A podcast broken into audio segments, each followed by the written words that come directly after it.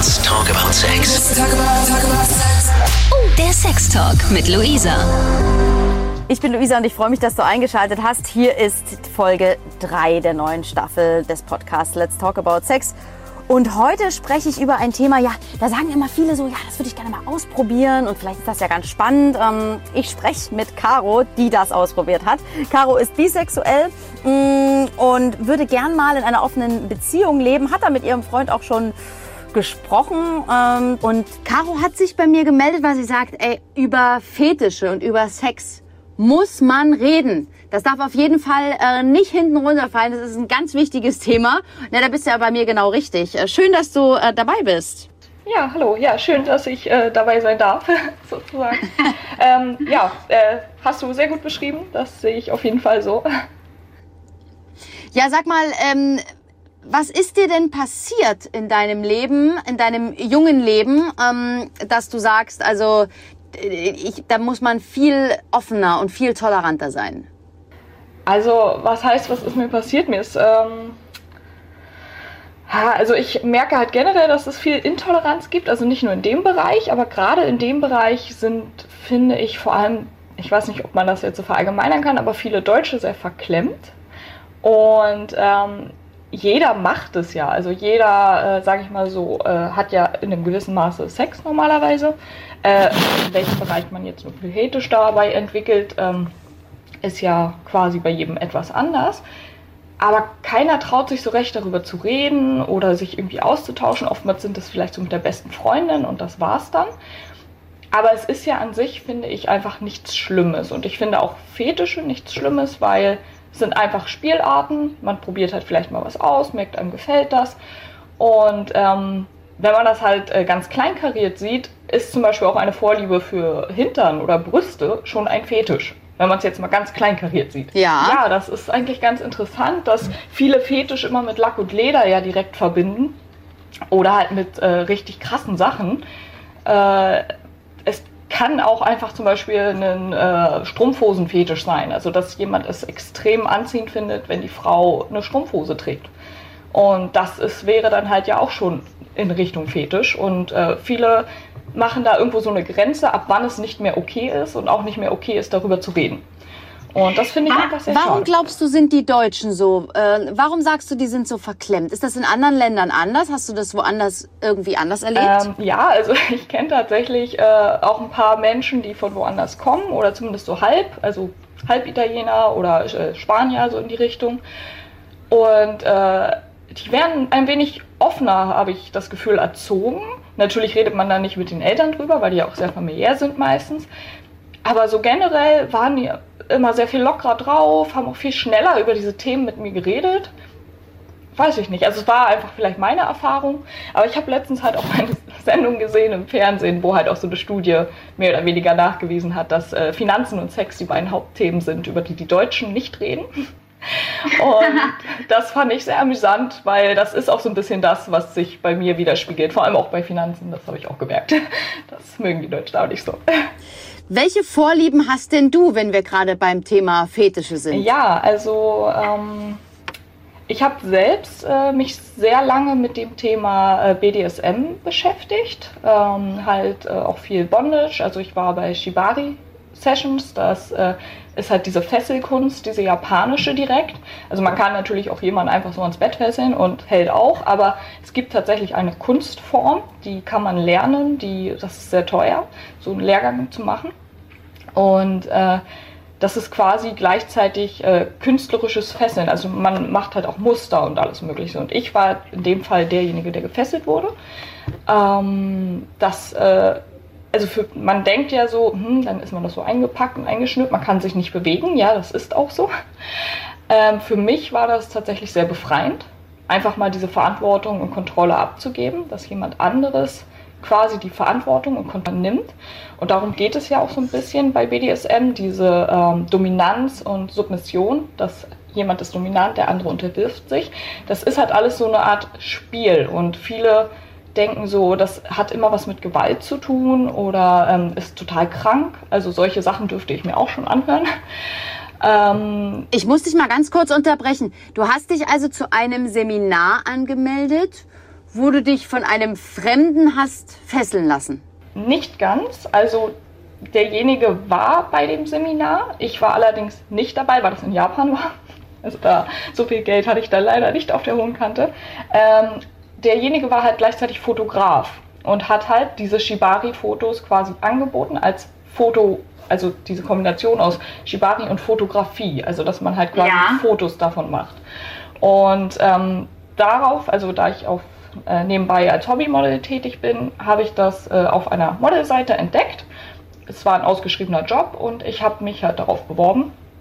Und äh, ja, derjenige hat dann zugesagt und so kam das. Und dann habe ich wirklich auch zwei, drei oder viermal hatten wir dann halt wirklich so äh, Shibari-Sessions, auch manchmal halt einfach nur zum Üben und dann halt auch eben um Fotos zu kreieren. Also Und dieser Fotograf hat dich gefesselt.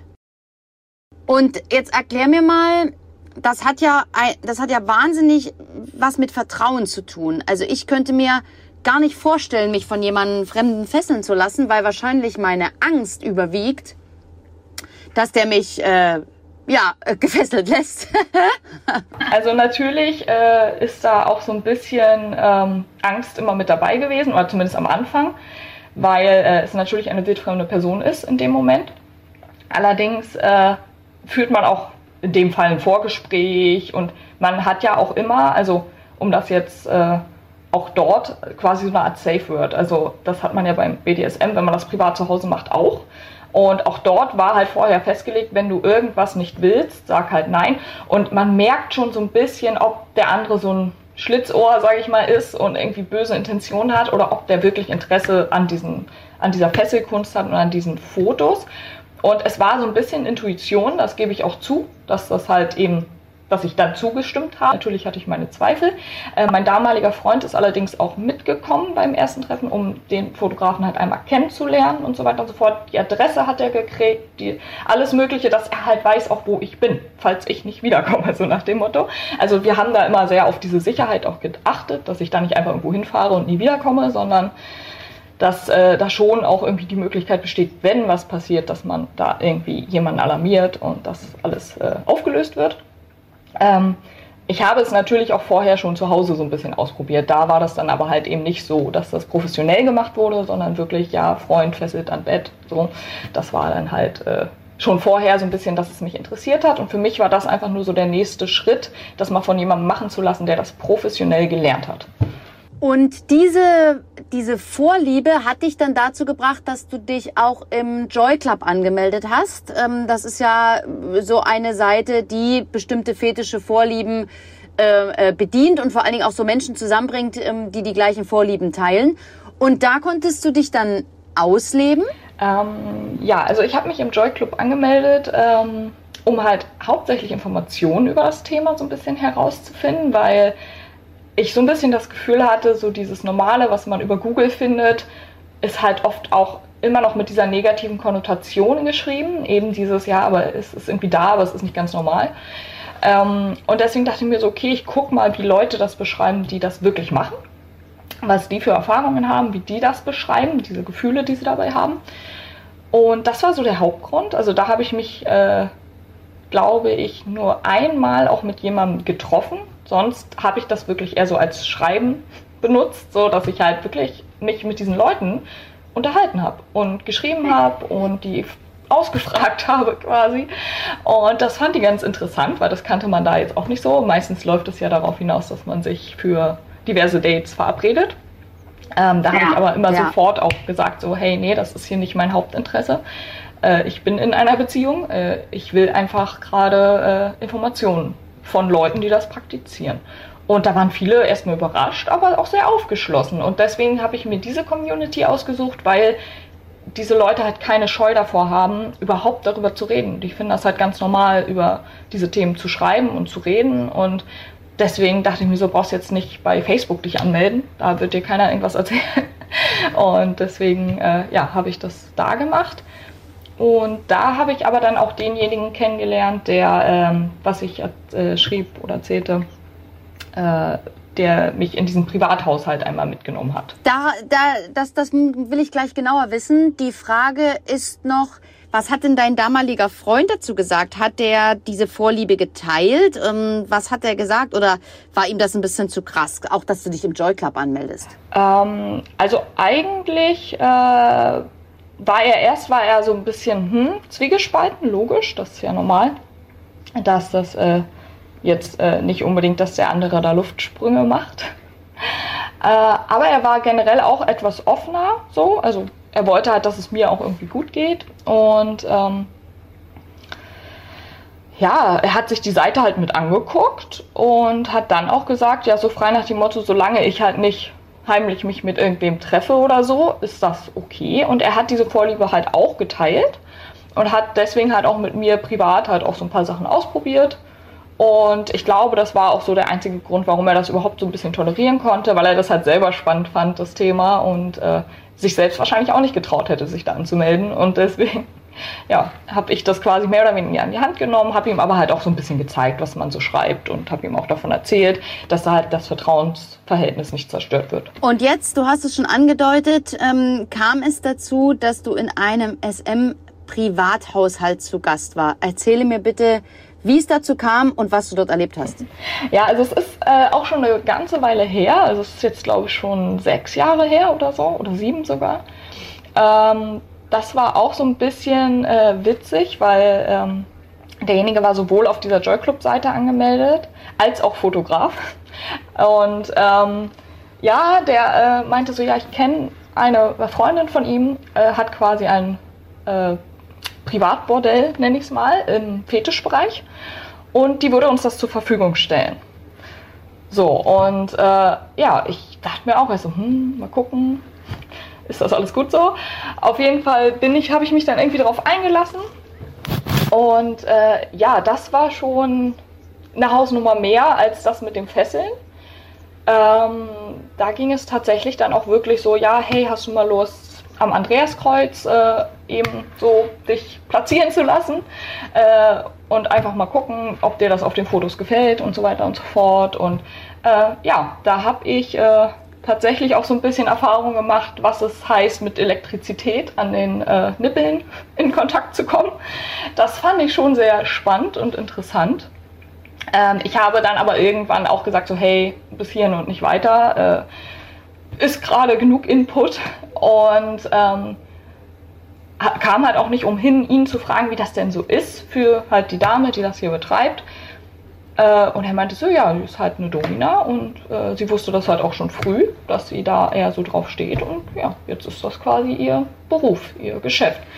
Und äh, ja, die Leute sind halt einfach wirklich extrem offen und haben da auch gar keine Scheu, das halt so unter Gleichgesinnten auch zu sagen, aber man äh, stößt halt auch oft auf sage ich mal, fragende Blicke, wenn man das jetzt irgendwie anderen Freunden, Arbeitskollegen, die normale Jobs haben, äh, halt erzählt.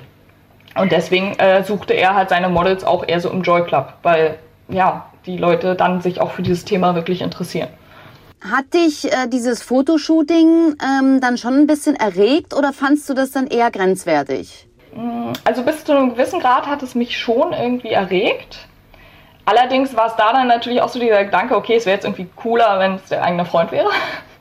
Ja, ja. Dann wäre das irgendwie auch angebracht. Ähm, aber ja, als es dann so ein bisschen äh, zu krass wurde, also es ging dann auch so in Richtung halt Augen verbinden natürlich und dass man dann halt auch ähm, quasi an der, ich weiß gar nicht, wie ich das beschreiben soll, aber an der Decke hing halt so ein Haken und da konnte man dann quasi also wenn man das kann, eine Suspension machen, also so eine Luftaufhängung. Hat er ja natürlich nicht gemacht, weil ich das noch nie gemacht habe, aber ähm, dass man quasi trotzdem das Seil, wo die Hände zum Beispiel zusammengebunden sind, dort ranbindet. Dass man halt quasi auch nicht mehr weg kann. Und ähm, da habe ich mich dann kurzzeitig schon so ein bisschen unwohl gefühlt und habe dann halt auch irgendwann gesagt, so hey, hm. ähm, ja, aber im Großen und Ganzen konnte ich mir das schon irgendwie vorstellen, dass man das auch noch mal in einem privaten Rahmen machen könnte. Hast du das denn jemals ausprobiert mit deinem Freund? Also Andreaskreuz ist ja natürlich ziemlich groß. Das haben wir dann nicht gemacht, weil da war ich noch äh, in der Lehre und äh, hatte jetzt nicht so viel Platz und wusste, dass ich auch noch mal umziehe. Da wäre das dann zu viel Investition gewesen. Ähm, das äh, hätte ich vielleicht beim äh, Vermieter nicht so gut erklären können. Ähm, aber ähm, Also diese harmloseren Sachen haben wir dann schon äh, noch ausprobiert auch und dann ist die Beziehung aber auch irgendwann zu Ende gegangen, äh, als ich dann auch quasi mehr oder weniger äh, weggegangen bin. Und äh, der darauffolgende Freund hatte jetzt nicht so ein Interesse an dem Thema, was an sich nicht schlimm ist. Ähm, aber ja, ist schon so eine Sache, die ich ganz spannend finde nach wie vor und die ich auch nach wie vor auch mit vielleicht einem folgenden Partner irgendwann mal noch mal wieder ausprobieren und ausleben möchte. Du bist ja aber eigentlich bisexuell. Ähm, wann hast du denn, also wahrscheinlich hast du irgendwann deinen ersten Freund gehabt, ne? Und wann hast du denn festgestellt, dass äh, es auch mit Frauen schön ist? Ja, das ist ganz interessant. Also ähm, Tatsächlich war mein erster richtiger Partner eine Frau. Oh, andersrum. ja, ähm, ich hatte, äh, ich war jetzt nicht so beliebt in meiner Jugend bei den Jungs und hatte zwar so einen Freund, weil irgendwie jeder einen Freund hatte, so mit 15.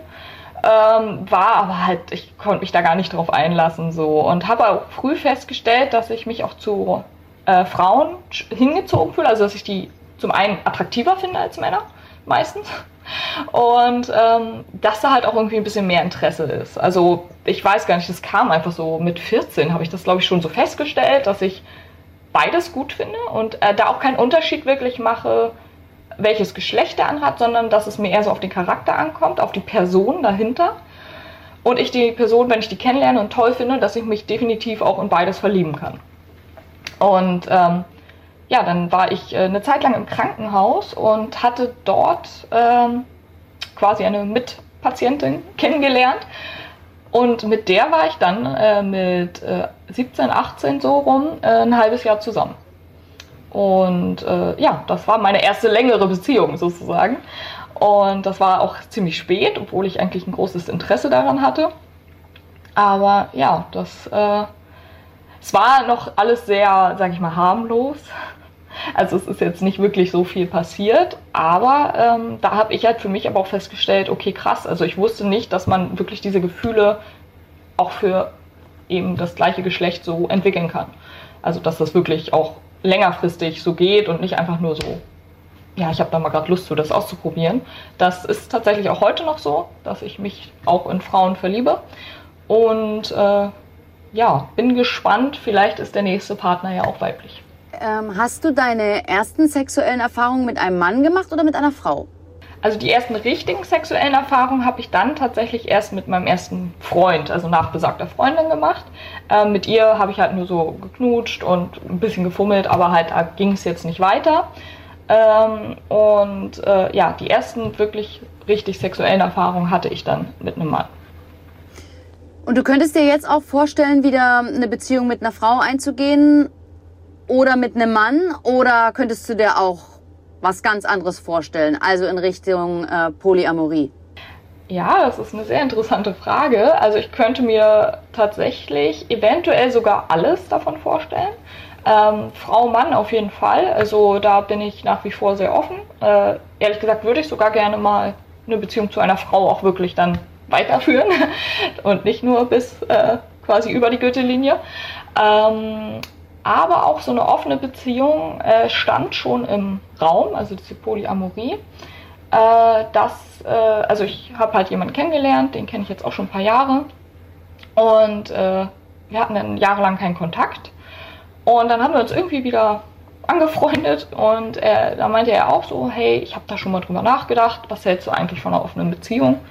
Hier und da und du bist ja auch bisexuell, äh, das wäre doch für dich auch voll toll. Also so irgendwie kam man dann so ins Gespräch. Äh, meinte ja, müsste ich drüber nachdenken. Habe ich jetzt äh, noch nicht so oft in meinen Gedankengut mit eingebracht. Aber äh, es, also ich, ist, glaube ich, eine schwierige Sache, weil ähm, es muss extrem viel Grundvertrauen einfach da sein. Und das kann man, glaube ich, nicht mit einer frischen Beziehung machen. Also wenn das noch so am Anfang ist, so am Startpunkt. Ich glaube, da muss erst so eine richtig gute Vertrauensbasis da sein. Und dann kann man, denke ich mal, erstmal entscheiden, hey, okay, wir können das ja mal so ein bisschen switchen. Weil ich glaube, diese Angst, dass der Partner dann doch irgendwie zu viel weg ist oder zu viel mit anderen macht, einem das nicht sagt oder so, äh, glaube ich, ist dann am Anfang noch zu groß. Ich wollte nämlich gerade sagen, also äh, das hört sich so ein bisschen an, als wenn du schon die Gefahr der Eifersucht ähm, äh, schon siehst. Ne? Also ja. Das, also ja, also das ist ja. Ähm, viele Menschen sind ja auch schnell eifersüchtig und auch extrem eifersüchtig. Das kann ja auch sehr krankhaft werden. Äh, ich selbst bin davor auch nicht gefeit. Ich weiß aber halt auch, dass Eifersucht so ein bisschen mehr aus dieser Verlustangst halt raus resultiert. Und das ist eigentlich, ja, wir sind halt so viele Menschen. Im Prinzip sollte man diese Angst irgendwo auch nicht haben, aber man hat sie halt. Und es ist, zeigt ja auch irgendwie so, dass man eine Bindung zu dem anderen hat, dass man sieht, hey, du bist mir wichtig. Es darf halt nicht zu viel Eifersucht werden. Und ähm, dieses Problem, man kann den anderen halt auch nicht steuern. Also wenn derjenige jetzt wirklich eifersüchtig wird und sagt so, hey, ich will das alles nicht mehr und äh, es kommt halt dauernd zu Streit deswegen, bringt das niemandem was. Also dann hat die Beziehung ja halt auch keinen Sinn mehr. Und ähm, natürlich ist man selbst vor dieser Eifersucht auch nicht gefeit. Ich glaube, ich könnte damit auch, also ich weiß halt nicht, ob ich damit umgehen könnte, weil ich weiß, dass ich auch manchmal ziemlich eifersüchtig bin. Es kommt aber auch sehr viel darauf an, was mir der Partner sagen würde. Also wenn er anfangen würde, so heimlich Tuereien zu machen, dann werde ich eher eifersüchtig, als wenn jemand mir offen sagt, hey du, ich habe da eine und ich würde gerne mal, willst du mitmachen oder soll ich alleine erstmal oder wie auch immer. Das wäre für mich viel leichter zu verarbeiten, als wenn ich das so hintenrum rausfinden würde. Verstehst du, wie ich das meine? So, also diese, ja. diese, diese Heimlichtuereien, das finde ich, und dieses, dieses ja. Verschweigen, das glaube ich, ist für mich viel schlimmer, als dass es überhaupt passiert. Weil ich halt auch der Meinung bin, dass der Mensch nicht unbedingt monogam ist, also dass es halt schon so ist, ja, wir sollen uns ja vermehren, sozusagen laut Biologie, und dass deswegen halt auch viele einfach nicht so viel dagegen tun können, also dass sie halt eben auch mal gucken oder halt eben da die Hormone so ein bisschen mit reinspielen. Ähm, es ist natürlich auch jedem selbst überlassen, welche Wertevorstellung er verfolgt. Und wenn Treue zum Beispiel oder Monogamie äh, ein sehr hoher Stellenwert ist, dann sollte man das auch leben. Also das äh, bin ich auch total äh, der Meinung, da sollte jeder sein eigenes Wertesystem sich erstellen können. Man sollte den anderen halt auch nicht verurteilen. Also ich finde, wenn Leute wirklich sagen, ja, man muss monogam leben und eine Ehe mit 50 Jahren ist Traumziel, ähm, finde ich das völlig gerechtfertigt dann sollen die Leute das auch machen, sollen aber Leute, die zum Beispiel sagen so, hey, nee, ich finde, wir sind so viele Menschen und es gibt so viele Möglichkeiten und ich will eine Polyamorie halt ausleben, dann finde ich, sollten auch die Leute das machen können, ohne dafür verurteilt zu werden. Das hört sich total toll an, weil du auch diese Weitsicht hast, dass du sagst, jeder darf das machen, was er will. Ne? Es muss ja nicht jeder eine Polyamorie ausleben, äh, eine offene Beziehung führen oder ähm, ne? also das also jeder so, wie er es möchte. Ähm, was möchtest du denn alles noch ausprobieren? Ja, also danke erstmal. Ja, also ich bin halt generell im Leben der Meinung, dass halt jeder so, wie er möchte, solange er niemand anderen dabei verletzt. Also solange er keine Grenzen überschreitet. Das ist so generell auch mein Lebensmotto. Ähm, ja, was ich gerne noch ausprobieren möchte. Also tatsächlich würde ich gern ähm, das BDSM noch mal so ein bisschen aus der Kiste holen, quasi aus der Mottenkiste, das vielleicht noch mal ein bisschen ausleben. Ähm, gerne auch äh, eben vielleicht auch mal mit einer Frau. Ähm, vielleicht auch wirklich mal zu dritt. Also das ist auch noch so ein kleines Ding, wo ich mir vorstellen könnte, äh, sowohl halt äh, mit einer weiteren Frau und einem Mann als auch mit zwei Männern. Das könnte ich mir auch tatsächlich vorstellen. Ähm, das würde ich gern irgendwie noch mal in mein Leben so mit integrieren. Und sonst bin ich jetzt auch nicht so, dass ich noch weitere viele Fetisch-Sachen, glaube ich, habe. Was ich generell spannend finde, ist, äh, wenn man das vielleicht mal so ein bisschen, ja, öffentlicher macht, aber so, dass man halt nicht erwischt wird natürlich, dass halt keiner zuguckt, aber dass man halt so ein bisschen diesen Adrenalinkick, so hm, nachts im Schwimmbad, so nach dem Motto, ähm, wäre vielleicht nochmal so äh, witzig einfach. Ähm, dass man halt da noch vielleicht so ein paar Erfahrungen oder Erlebnisse hat. Ähm, ansonsten würde ich vielleicht aber einmal in meinem Leben gerne in einen Swingerclub. Einfach um mal zu sehen, wie das da ist. Also und vielleicht auch mitzumachen. Also das ist ja so ein bisschen wahrscheinlich Verpflichtung, wenn man da hingeht, dass man nicht nur guckt. Aber äh, ja, diese Erfahrung würde ich gerne mal machen. Zu, zu sehen, wie andere Leute, sehr offene Leute damit so umgehen. Weil man ja sonst wirklich im Umfeld eher so dieses Verschlossene hat. Mit Partner oder ohne?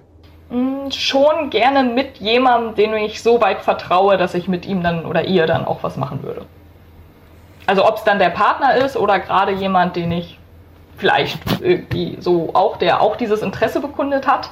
Äh, das kann ja auch sein. Ähm, ja, alleine würde ich mich wahrscheinlich nicht trauen. Also da würde ich, glaube ich, auch sagen, so, okay, wer weiß, was passiert und so. Ich bin klein und zierlich und äh, das äh, wäre mir, glaube ich, selber zu heikel. Ich glaube, ich würde schon jemanden, eine Vertrauensperson mitnehmen, mit der ich da irgendwie auf irgendeiner Ebene eine Beziehung habe.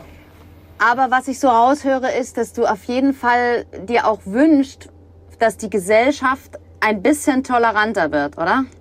Ja, auf jeden Fall. Also das bezieht sich ja nicht nur auf das Thema, sondern im generellen, aber gerade bei dem Thema ähm, habe ich tatsächlich schon Wörter gehört wie, die sind doch alle krank, das kann doch nicht normal sein, äh, die müssen alle zum Therapeuten. Also da denke ich mir so, hey, es ist nur eine Vorliebe. Es ist nicht so, dass die die ganze Zeit im Latexanzug zur Arbeit kommen. Also so, das ist für mich halt einfach wirklich unverständlich, äh, wie jemand quasi die Sicht eines anderen oder die Vorlieben eines anderen so schlecht und kleinreden kann, bloß weil man sie selber vielleicht nicht hegt, weil man selber vielleicht wirklich denkt, so, hey, ich finde das irgendwie ein bisschen fragwürdig oder eklig. Das kann man ja auch irgendwo sagen, aber es macht ja dann immer so ein bisschen der Ton die Musik. Und äh, ja, ich finde tatsächlich, man sollte auch einfach sagen können, wenn man so ein bisschen in einem vertrauten Kreis ist, hey, ich stehe da und da drauf, ohne dass man gleich verurteilt wird. Dann wünschen wir uns das mal für die Zukunft. Ja, das äh, hoffen wir doch einfach alle mal. Es wird ja auch schon ein bisschen offener alles. Das ist ja. Aber es ist, glaube ich, ein sehr langer Prozess. Deswegen drücken wir einfach die Daumen, dass äh, wir nicht wieder zurückgehen in ein Zeitalter, wo halt alles sehr prüde war. Und Liebe Caro, hab vielen, vielen Dank für das Gespräch. Wenn wenn du ähm, im Swingerclub warst, möchte ich unbedingt wieder mit dir sprechen. Ich bin wahnsinnig gespannt auf deine Erfahrung. Ja, sehr gerne. Also das wird ja wahrscheinlich erst nach Corona wieder möglich sein. Aber das ähm, wird auf jeden Fall äh, wahrscheinlich im kommenden Jahr, wenn halt nicht noch dieses Jahr, je nachdem, wann die Bestimmungen alle fallen gelassen werden, äh, wird das wahrscheinlich äh, gar nicht so lange dauern, bis das passiert. Ich bin gespannt. Meld dich wieder, ja? Und vielen, vielen Dank. Bis bald, ja? Ciao. Tschüss. Let's talk about sex. Der Sex Talk mit Luisa. Mehr Folgen jetzt auf Audio Now. Und in der 89.0 RTL App.